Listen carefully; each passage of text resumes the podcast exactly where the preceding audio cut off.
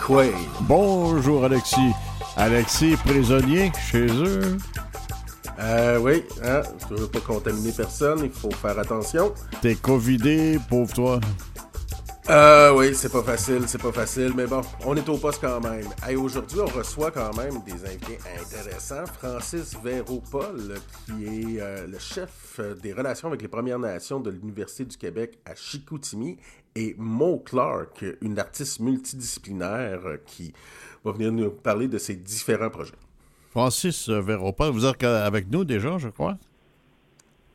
Vous êtes là, oui, Francis? Oui, bonjour. Oui, oui, bonjour. Dis donc, euh, chef des relations avec les Premières Nations euh, de Premières Nations et l'Université du Québec à Chicoutimi, ça veut-tu dire qu'il y, y, a un noyau, il y a un noyau autochtone euh, des Premières Nations important, suffisamment important à l'Université du Québec à Chicoutimi pour rayonner à ce point-là?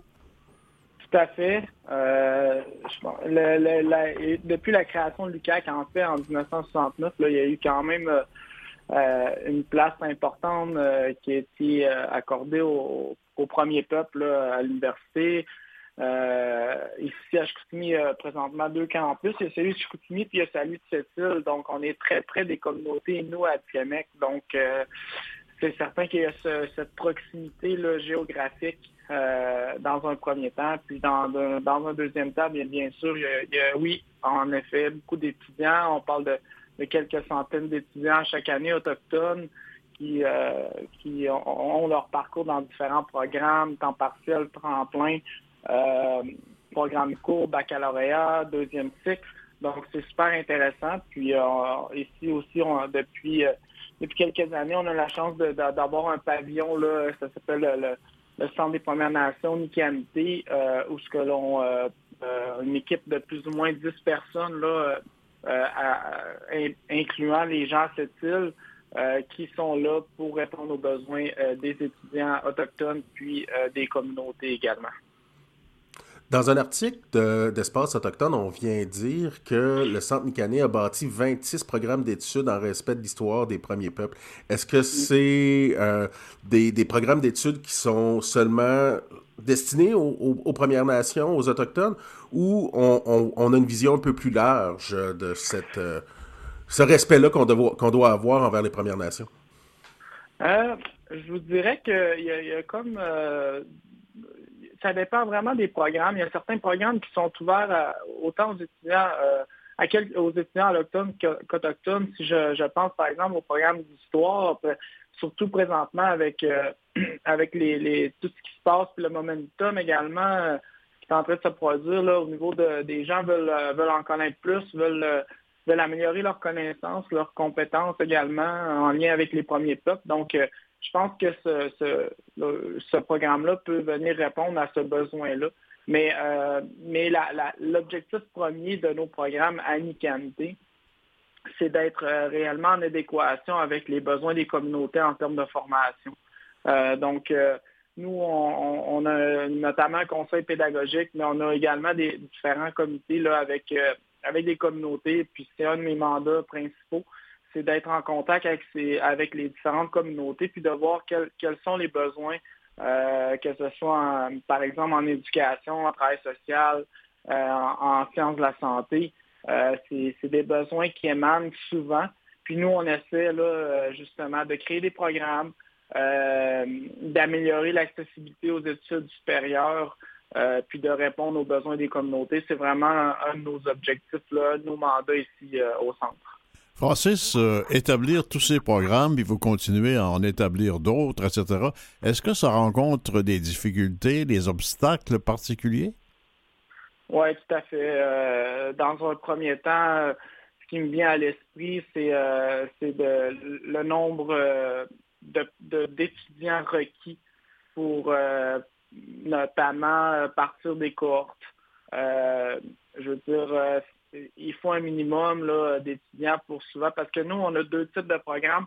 On a des programmes, euh, disons, réguliers, donc on a euh, environ six programmes. Là, on a trois programmes conjoints avec euh, l'ENAP et l'Université du Québec euh, à l'Université Témiscamingue.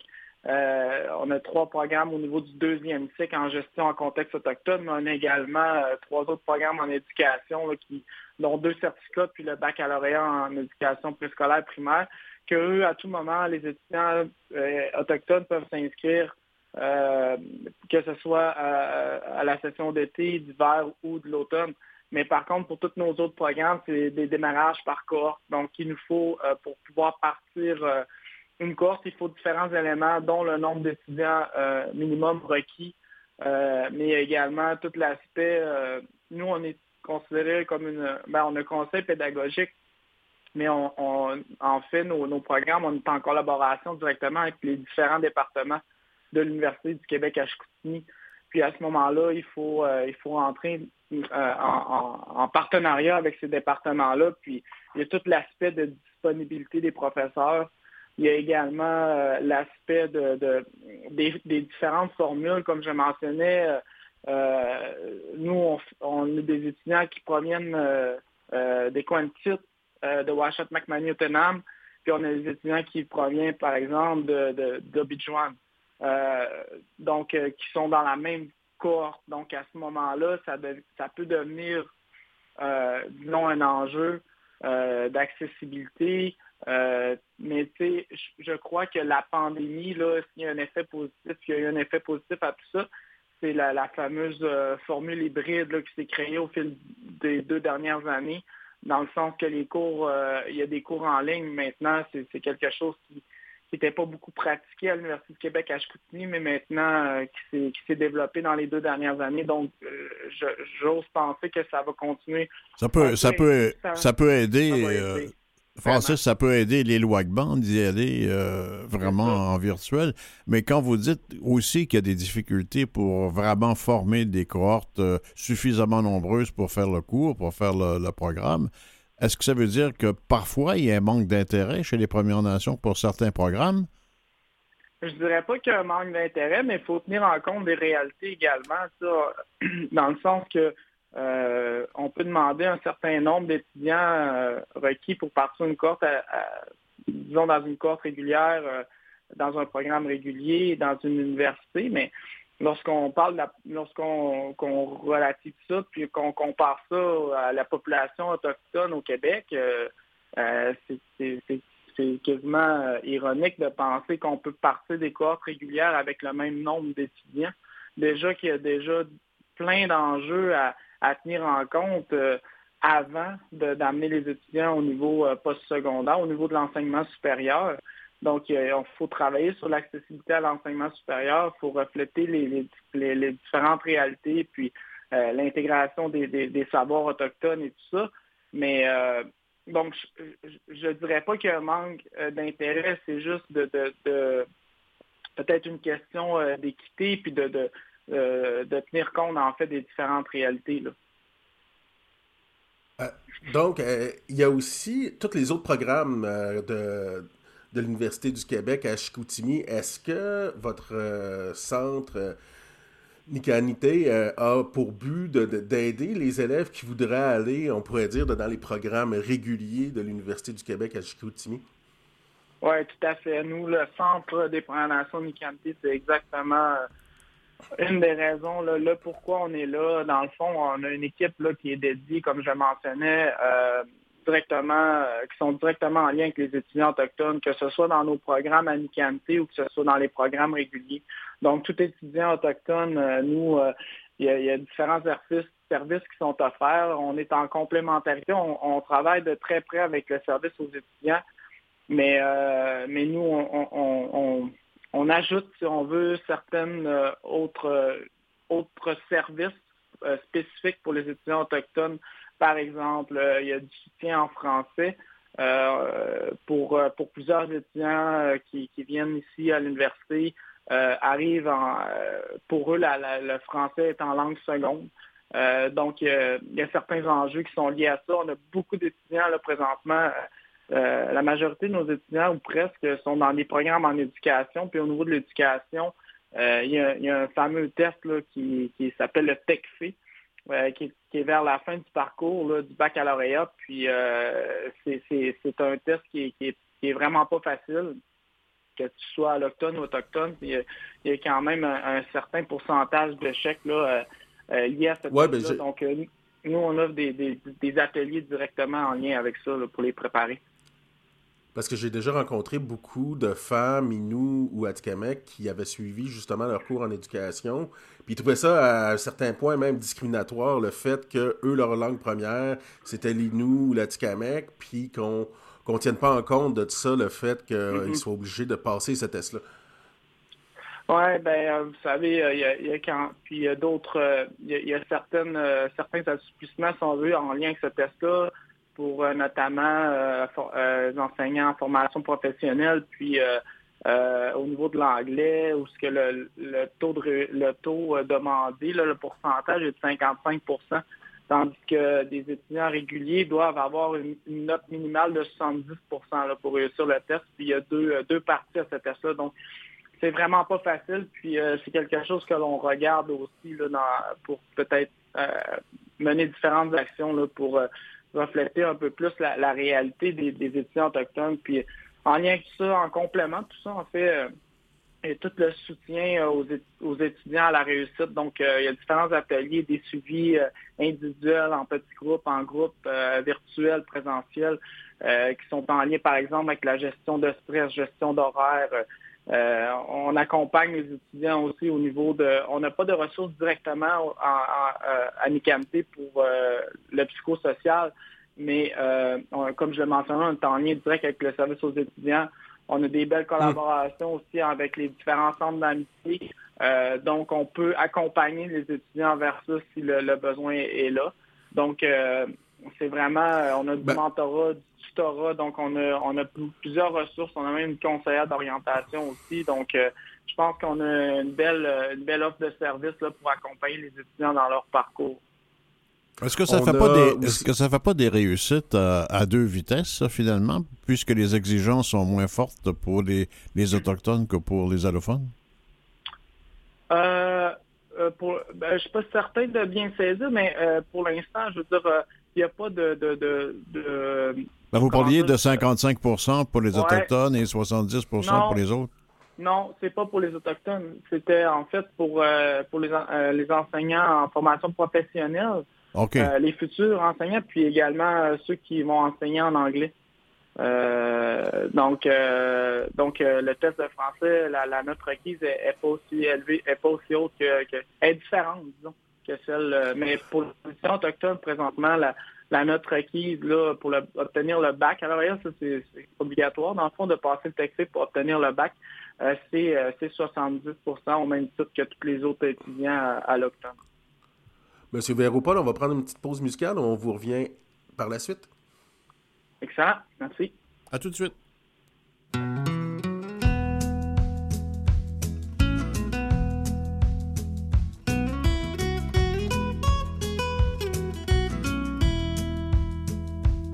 made of more than motion.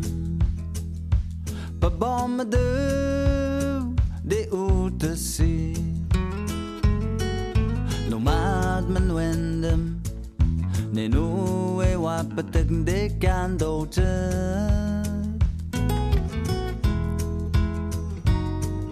Nomad men wendem, ne nu e wapetek de kandote. de dar mond nem olsom Egy shka ne tessépi A bontai dendaman Csaci pokotayan csita kwecseyan A bontai dendaman Csaci pokotayan csip meskayan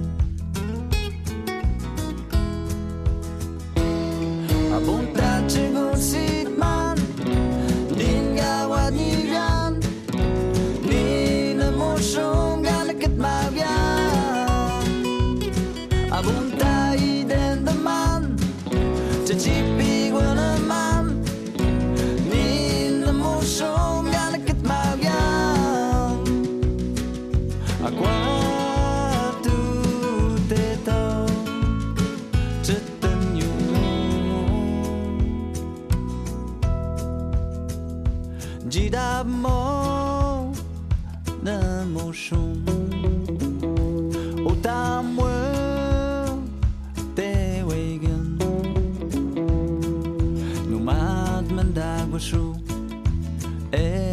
Et the bottom what ne no point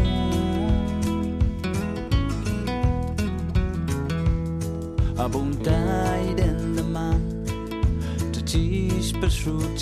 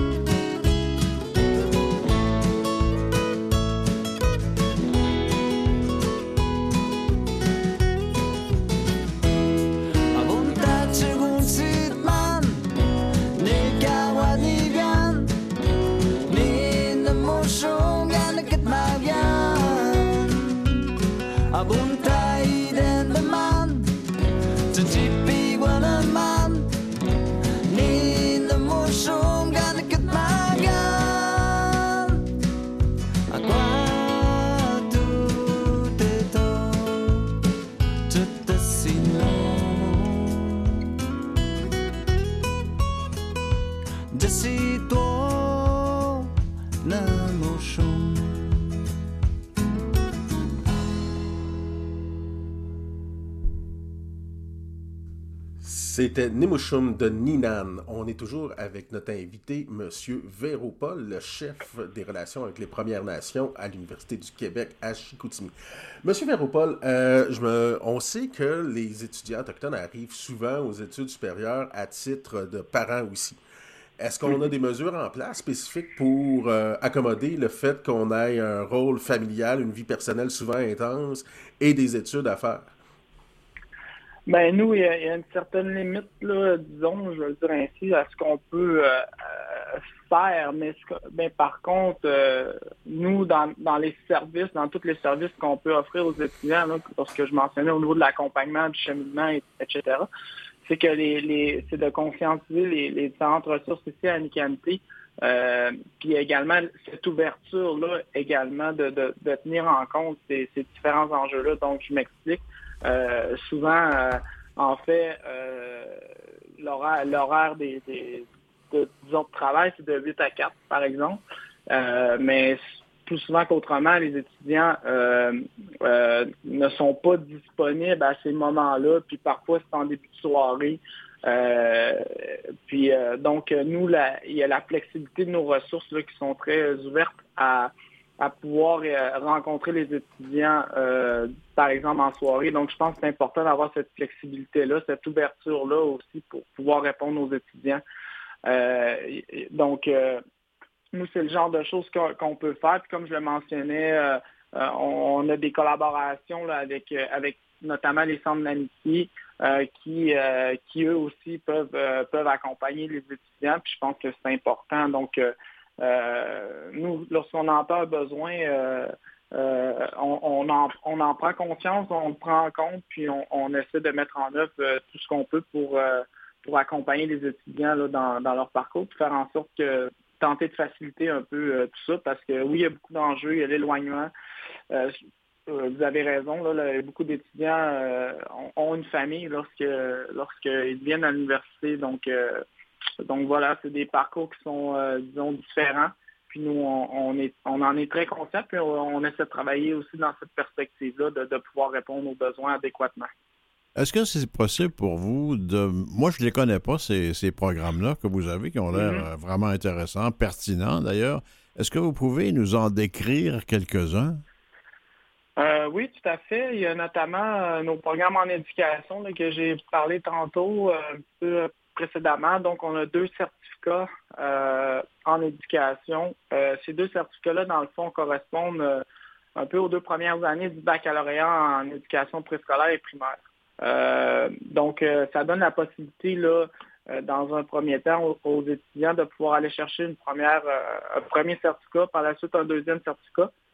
Puis par la suite, ben, il reste deux années d'études pour aller chercher le, baccalauréat. Donc, euh, c'est beaucoup dans cette perspective-là aussi qu'on essaie de travailler nos programmes. Euh, lorsque je parlais d'accessibilité aussi, parfois, là, de voir un bac de 90 ou 120 crédits, donc ça correspond à entre 3 et 5 ans d'études, normalement, entre guillemets. ça peut paraître gros, ça peut paraître, surtout lorsque tu fais un retour aux études. donc, de pouvoir si on veut décortiquer un peu des programmes en programme gigogne, donc euh, par exemple commencer avec un programme court, recevoir une certification en lien avec ce programme-là. Par la suite, un deuxième, euh, il te manque euh, quelques crédits pour aller chercher un certificat. Puis par la suite, le certificat mène au baccalauréat. Donc, c'est dans cette perspective-là qu'on travaille nos programmes. On a différents programmes également en travail au niveau des sciences humaines et sociales, euh, si ce n'est que des euh, certificats en intervention et prévention des dépendances chez les jeunes des Premières Nations. Euh, on a également différents programmes en langue autochtone. On a deux programmes, en fait, deux certificats. On a le certificat en techno-linguistique autochtone, puis on a également le certificat en transmission, en, transmission d'une langue autochtone notre certificat en, intervention de prévention des dépendances se décline en deux programmes courts. Un programme court de premier cycle en intervention jeunesse, puis un programme court de premier cycle en prévention des dépendances. Donc, c'est des programmes qui sont euh, euh, beaucoup demandés. Euh, c'est notre créneau. Donc, les programmes d'éducation de langue autochtone, programme administratif, euh, sciences humaines et sociales, c'est vraiment, disons, les quatre créneaux là, où on a beaucoup de demandes puis dans lesquels on se spécialise. Euh, Monsieur Véraud, Paul, en plus d'être euh, chef des relations avec les Premières Nations à l'Université du Québec à Chicoutimi, vous êtes un hockeyeur. Euh, on le sait, euh, à l'automne dernier, le gouvernement du Québec a mis en place un comité pour la relance et le développement du hockey. On avait complètement oublié les Premières Nations et mm. on a su dernièrement que vous allez agir à titre de consultant pour ce comité-là. Est-ce que c'est euh, être membre en, règle de ce comité-là ou on, on, vient essayer de rattraper les, erreurs euh, de, ce comité-là en ayant oublié les Premières Nations? Euh, en fait, euh, en fait, c'est je, suis sur le comité depuis titre de, consultant depuis dans le fond le début des travaux. En effet, lorsque le comité a été nommé, là, il, y a, 14 membres, je crois, ou 15 membres qui avaient été nommés par le gouvernement. puis il n'y avait pas de membres représentant les, les Premières Nations, puis euh, euh, ça avait été soulevé. Puis moi, bien, j'ai été j'ai été approché de ça par, par le, une personne en charge du comité. puis donc j'ai intégré tout de suite le, comité. Là, j'ai, simplement raté la première rencontre. Puis je dois souligner, je ne peux pas pour l'instant parler des travaux, mais je dois souligner la très grande ouverture euh, l'accueil aussi que les gens, le comité me fait là, euh, lorsque je suis arrivé. Puis on me considère là, un membre à, part entière dans ce comité-là. On prend en compte euh, les, Moi, dans le fond, je suis là principalement pour sensibiliser là, face aux, différents enjeux puis aux réalités des communautés autochtones par rapport notamment bien sûr si c'est bien spécifique au hockey Québec, au développement du hockey. Euh, qui, on sait, est, pratiqué par euh, plusieurs jeunes et moins jeunes au niveau des communautés autochtones. Donc, c'est un sport extrêmement... C'est quasiment une religion dans beaucoup de communautés. Exact, là, hein? exact. Il y a tellement... Il y a souvent des tournois des Premières Nations presque à chaque fin de semaine, là, en temps normal, lorsqu'on n'est pas en COVID. Là. Donc, euh, c'est des choses qui sont très, très courues. Puis, il y a également tout l'aspect là, qui a été vraiment bien documenté dans les dernières années, qui est en lien avec le sport et qui est directement en lien avec euh, le décrochage scolaire. Donc, euh, euh, je pense que je suis super, super content de pouvoir participer à ces travaux-là. C'est quand même quelque chose dans lequel je suis assez familier. J'ai un parcours d'hockey depuis j'ai trois ans. J'ai passé dans les différentes structures. puis il y, il, y a, également certainement un parallèle à faire avec, même si je travaille présentement en éducation, entre ce que je fais présentement puis euh, ce qu'on les, les, disons les, discussions, les travaux Ben, Euh, allons-y, allons-y en détail dans votre parcours sportif. Vous avez joué au hockey professionnellement en Amérique, mais en Europe également. Je vais lâcher le Mhm. mot préféré euh, de mon ami Alexis. Y avait-il un peu de racisme systémique là-dedans? Racisme systémique, euh, je n'irais pas ju- jusqu'à dire qu'il y a du racisme systémique. J'ai rencontré des épisodes euh, où il y a eu de la discrimination, du racisme. Euh, J'en ai vu. J'ai- principalement été témoin que moi-même en avoir subi, là, pour en toute honnêteté. Euh, donc, euh, souvent par euh, parfois par méconnaissance, parfois par on pense que sur une patinoire, euh, tout est permis pour pouvoir euh, pour pouvoir gagner. Donc, euh, mais en fait, ça a, ça a des conséquences au-delà de lorsque le buzzer sonne à la fin, ce qui peut s'être passé sur la, la patinoire peut avoir des conséquences à bien plus moyen long terme. Donc, donc il y a encore des épisodes, bien sûr, par rapport à de la discrimination puis du racisme. Puis comme je l'ai mentionné, je l'ai vécu moi-même. Euh, lorsque j'étais plus jeune dans le hockey mineur, j'ai eu un entraîneur qui, euh, euh, je me rappelle, c'était flagrant. Là. On était trois autochtones dans l'équipe, il nous avait mis sur la même ligne, puis on jouait on, on était les joueurs qui jouaient le moins. Puis moi, à cette époque-là, j'étais reconnu comme étant un joueur extrêmement offensif, puis j'avais fini premier compteur de la ligue l'année d'avant, donc ça faisait comme pas de sens. Donc, mais c'est des épisodes qui, qui peuvent arriver en effet. En terminant, j'imagine que ça va être des éléments que vous allez apporter au comité? Euh, ben, comme je le mentionnais, moi je suis là pour euh, sensibiliser aux différentes réalités et enjeux. Donc, euh, vous allez voir, le, le, le, le, rapport va sortir quelque part au printemps. Puis pour l'instant, ben je peux pas du tout parler de, de, de qu'est-ce qui se passe au niveau des travaux. Donc, mais mais je suis, comme je mentionnais, je suis l'accueil, la sensibilité, l'écoute euh, de tout euh, le comité là est, est très très euh, présente. Puis euh, j'apprécie énormément. Le fait d'avoir été un hockeyeur professionnel, ça vous donne un peu de crédibilité auprès des jeunes étudiants? Euh, c'est une bonne question. Il faudrait le demander à eux. Euh, ben, tu sais, j'ai un parcours hockeyeur, j'ai un parcours euh, aussi quand même au niveau de, de l'éducation. Je, tu sais, euh, je, je me reconnais quand même, puis on peut se reconnaître entre les étudiants, puis, euh, puis moi, dans mon parcours. Moi, je, suis allé à McGill, je suis allé étudier à McGill. à Monsieur Véropol, c'est la fin de notre entrevue. On Ah, vous remercie ok, bon, ben. beaucoup. Parfait. On vous remercie Merci beaucoup, beaucoup. Tchékestemeten. Euh, bon succès dans, dans le développement des programmes à, à l'Université du Québec à, à Chicoutimi. Au revoir. Et nous, on se retrouve Excellent, dans, on se retrouve dans la prochaine demi-heure qui ne saurait tarder, ça s'en vient. Vous écoutez Coué, bonjour.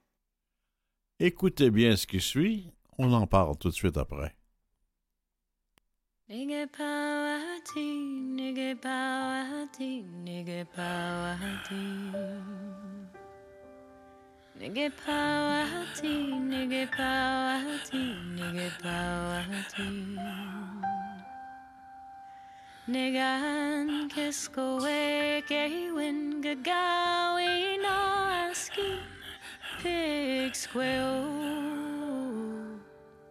Negan Kiskowe Kewin Kagawi no Aski Pig Square Nigga Pawati Nigga Pawati Nigga Pawati Nigga Pawati Nigga Pawati Nigga Pawati Nigga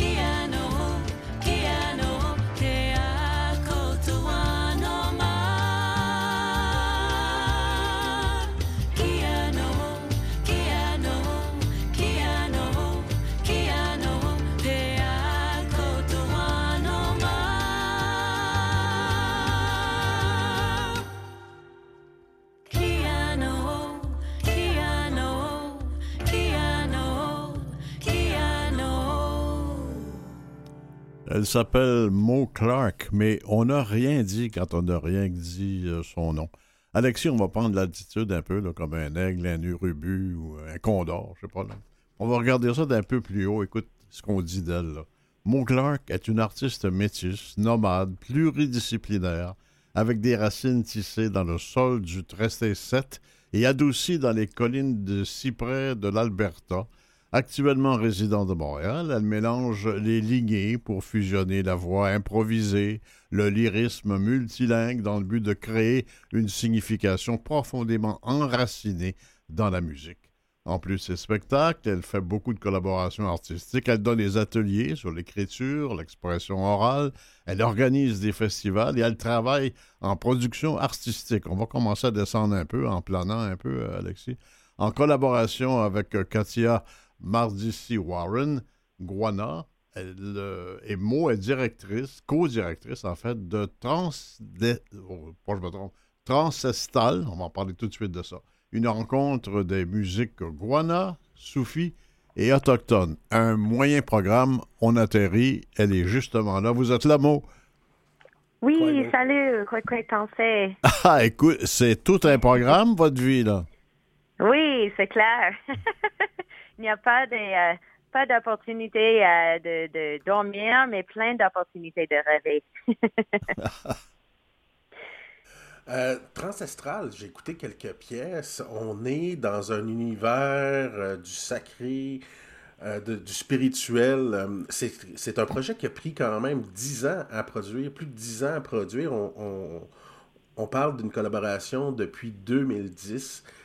C'est quoi qui était à l'origine de cette volonté-là de réunir tant d'influences musicales? Oui, mais j'ai commencé à collaborer avec euh, Katia McDC Warren euh, dans le cadre de festivals euh, autochtones euh, ici à Montréal. Et c'était en collaboration pour vraiment comme transposer les contes traditionnels à Tchakapèche et les contes autochtones dans un cadre de théâtre de rue. Et c'était euh, dans cette collaboration que Katia et moi avons commencé à, parler et à créer et collaborer. Et on a vu beaucoup de similarités entre l'aspect trans et l'aspect sacré des musiques arabes et des musiques autochtones. Et euh, comme la musique pourrait être un point de rencontre pour les cultures différentes, pour les langues différentes, mais comme la musique soit une langue universelle, c'est quelque chose que nous puissions utiliser pour guérir, pour créer la paix et pour réunir. Donc, c'était vraiment euh, dans cette énergie et, et ce but de trouver les liens en temps de créer les, les ponts entre nos musiques et nos cultures différentes.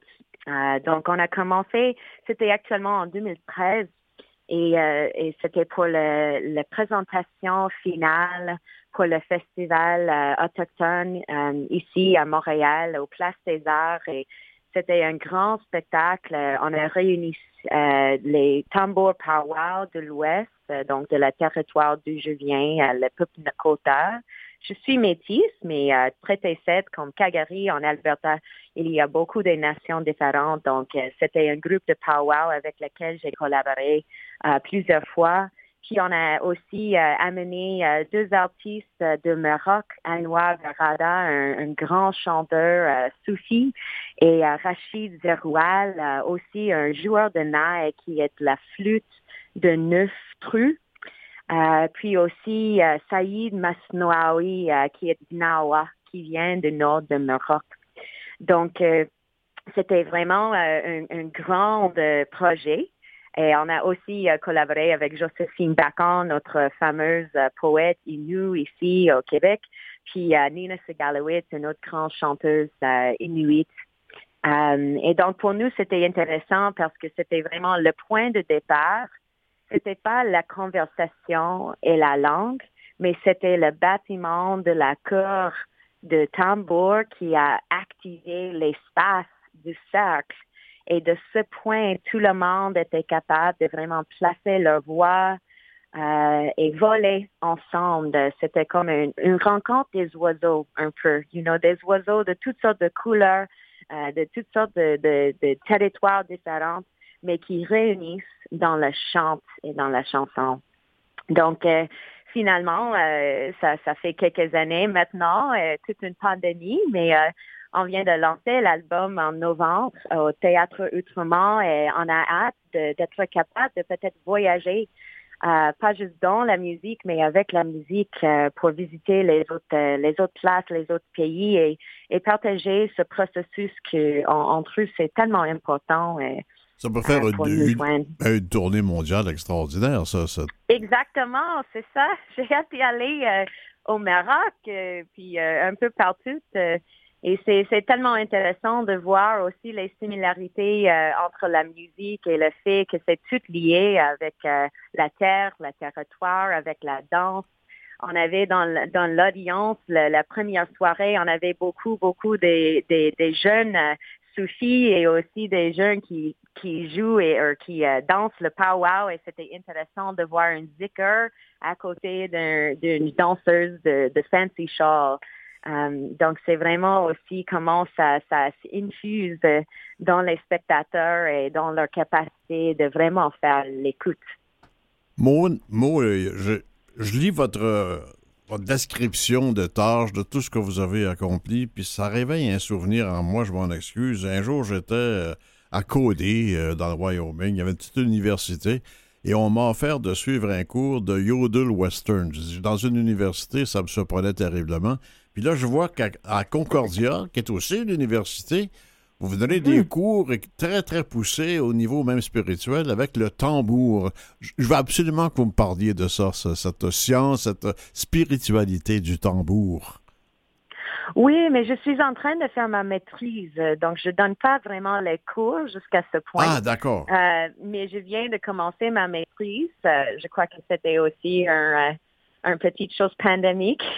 quand tu quand Ouais. tu peux pas faire les tournées comme une artiste de la scène, il faut aller approfondir les autres racines de la vie. Donc j'ai j'ai décidé de, de commencer ma maîtrise, mais avec beaucoup de support de la communauté.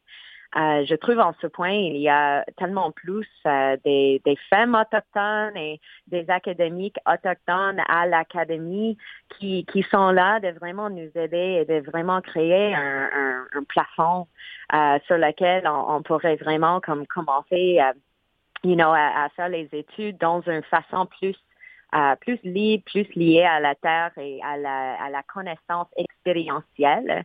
Donc, pour moi, j'ai décidé de vraiment lier euh, ma, ma maîtrise avec les enseignements de tambour de Tewagen. Parce que pour moi, ça, c'est vraiment à la, à la centre de beaucoup de ma création, mais aussi de, de ma, beaucoup de ma, ma reconnaissance euh, de qui suis-je, qui suis-je comme artiste deux esprits, qui suis-je comme artiste métisse, comme une chanteuse, comme quelqu'un qui soit en train de récupérer la langue Nishaawewin, donc euh, Plains Cree de l'Ouest. Donc, tout ce processus est lié avec le tambour, le Tewagen. Donc, euh, j'avais commencé ce maîtrise en septembre. Je suis encore vraiment comme dans le, you know, la complexité de tout ça, mais c'est vraiment avec l'espoir de, de soulever les enseignements de Tewagen et de comment ça pourrait être une utile tellement important pour euh, pour continuer notre langue, notre euh, connaissance, nos liens, la guérison, l'inclusion, la responsabilité, le, le respect pour la mère terre, pour nos communautés et pour cette tradition orale. J'étais à Concordia hier en, train de faire un enregistrement pour un autre projet et, ça m'a vraiment prise de quel point le chant soit un conteur eux-mêmes. Donc, c'est vraiment de, prendre euh, en, en, en présence euh, la, capacité de la chante de nous amener approfondir dans les mondes euh, you know, spirituels, dans les mondes de guérison, de- dans les mondes de harmonie.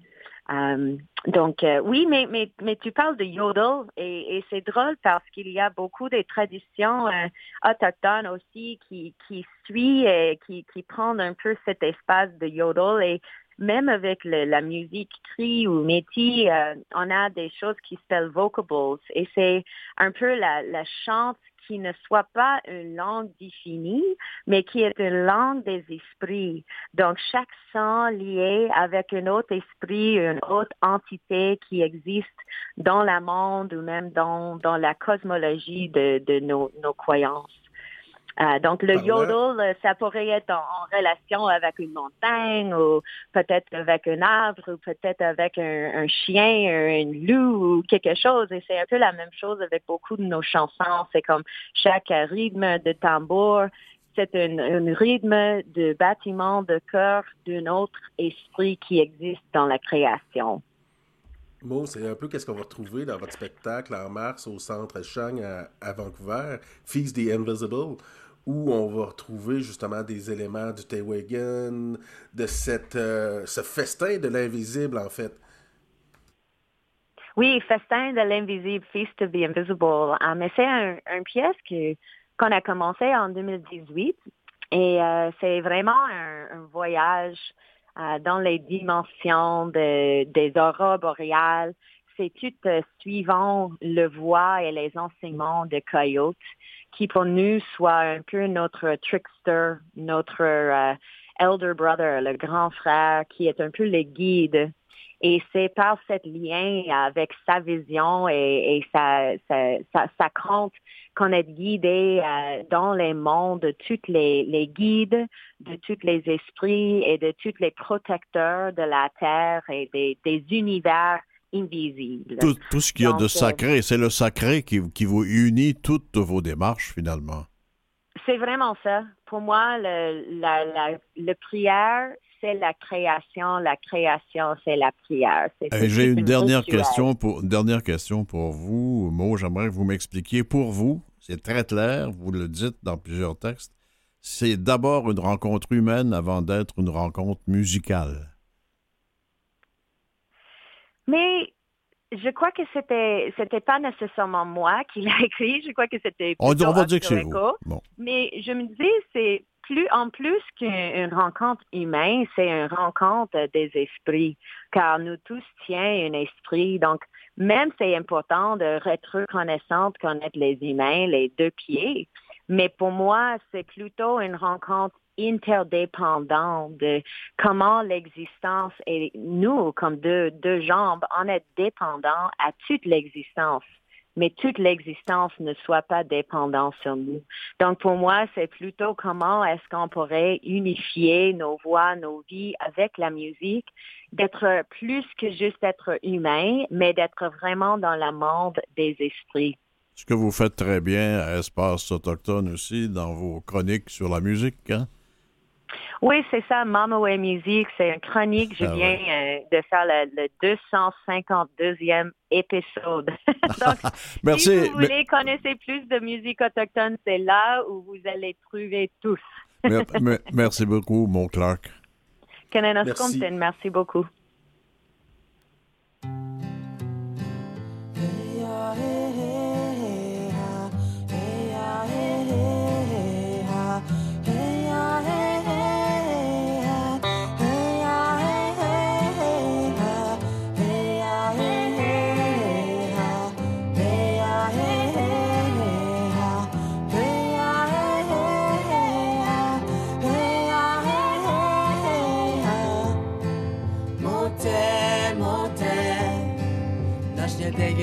posienin Mote, mote Naszki ciebie tagły Mote, mote Naśnie degie cię to posienin Mote, mote Naszki ciebie tagły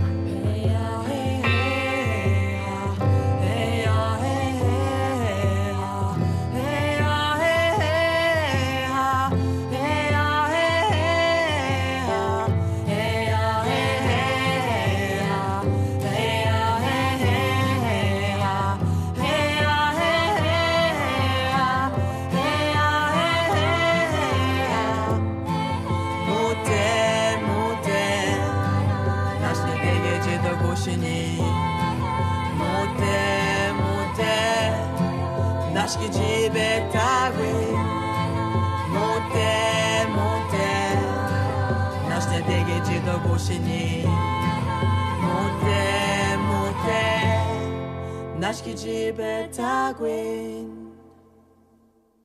Un coup d'œil sur. euh, on peut se dire ce qu'on vient de- d'entendre quand même. Ça, ça a son importance, là.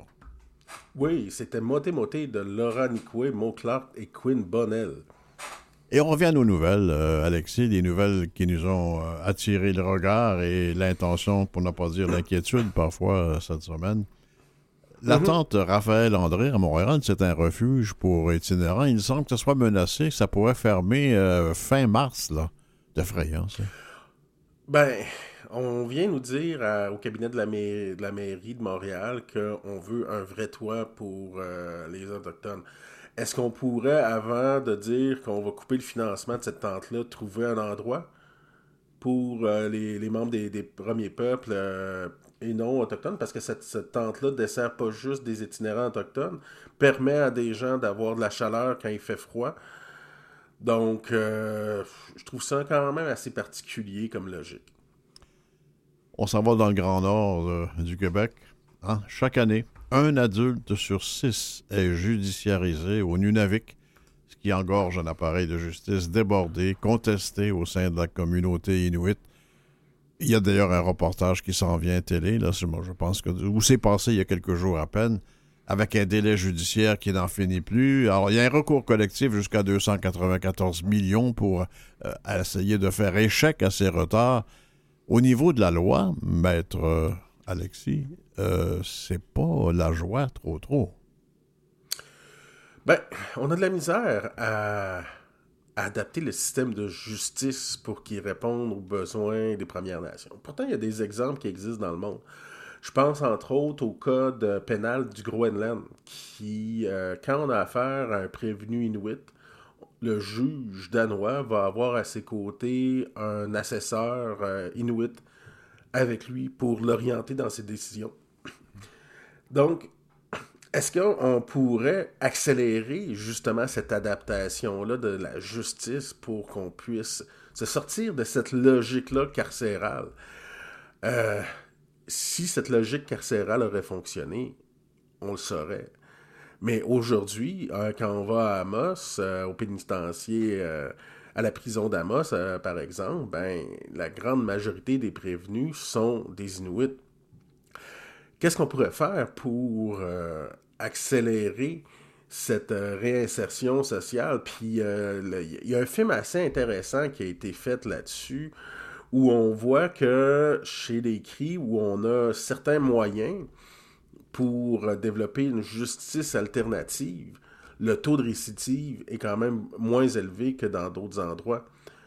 Donc, euh, le juge, on parlait d'un juge qui était dans ce film-là, où euh, le juge de la douceur dit il a ordonné à ce qu'un prévenu aille sur le territoire chasser pour la communauté. Donc, on voit euh, une autre façon de rendre la justice. Cette personne-là pu se une- sentir une utile peine- une peine pour sa communauté. Il y a une peine adaptée à leur culture, leur façon de vivre. Oui, puis une peine qui a permis à cette personne-là peut-être de se reconnecter avec son territoire puis d'être utile à sa communauté. Il a été question cette semaine, des gens se posaient des questions sur les salaires des chefs autochtones à différents niveaux. Il y a plusieurs chefs autochtones qui sont plus ou moins importants selon l'importance des, des communautés, évidemment. Ça allait de 100 000 et même plus à 50 000 dollars. Et euh, on s'inquiétait de ces salaires-là. Ça t'inquiète, toi, que les chefs autochtones soient bien payés? Ben, ça dépend tout le temps des responsabilités que ces chefs-là ont. Euh, il faut faire attention de ne pas comparer euh, les communautés autochtones non plus avec des, municipalités. Euh, les responsabilités d'un chef autochtone vont bien au-delà de la responsabilité d'un maire, par exemple. Euh, il y a toutes les questions, oui, qu'est-ce qu'une municipalité va faire, mais les questions territoriales, les questions de sécurité publique, les questions d'éducation qui ne reviennent pas dans le cadre d'une municipalité, qui vont revenir euh, dans la cour d'un conseil de bande. Donc, euh, est-ce que c'est possible que certaines communautés, certains chefs et conseillers exagère. Euh, C'est un peu comme partout ailleurs, dans n'importe quelle société, oui. Maintenant, euh, faut voir justement c'est quoi les moyens euh, de la société civile autochtone de Ben, chacune de Alexis, ce que, ce que l'article disait aussi, c'est que dans certaines communautés, quand il y a des, des- des luttes, disons, de, démocratiques de, pour élire des chefs, ben, c'était souvent des chefs qui voulaient garder ou aller acquérir euh, un privilège d'être bien payé plutôt que vraiment discuter d'enjeux importants. Ouais, ben là, on est tous dans la dynamique. C'est quoi qu'il y a comme emploi puis disponible dans une communauté? Qu'est-ce qu'il y a comme opportunité économique dans une communauté? Dans mesure où euh, on aurait des moyens de subsistance adéquats euh, dans beaucoup de communautés, est-ce que cette volonté-là d'avoir un salaire serait aussi forte? Écoute, deux bonnes nouvelles. Je dis bien deux bonnes nouvelles euh, en terminant. Deux athlètes autochtones du Canada repartent de Beijing avec une médaille. Les hockeyeuses métisses Jamie Lee Rattray et Jocelyne Larocque, deux des trois athlètes autochtones présents aux Jeux olympiques. C'est le fun, ça. Ben oui, comme on le disait un peu plus tôt, le hockey, c'est quasiment une religion dans beaucoup de communautés. Donc, on a encore la preuve que c'est le cas pour ces hockeyeuses. Écoute, Alexis, bonne semaine. Et la petite, Bonne semaine. Le petit, le petit mystère que vous entendez aujourd'hui dans la voix d'Alexis, ça s'appelle la COVID. Oui, ben c'est. euh, je l'ai un peu rough, disons, mais bon, on va survivre, j'imagine bien. Fait que on se, on se reparle la semaine prochaine. Tu iras en mieux. Tu iras mieux. Présentiel, Au revoir. j'espère. Bye bye. Salut.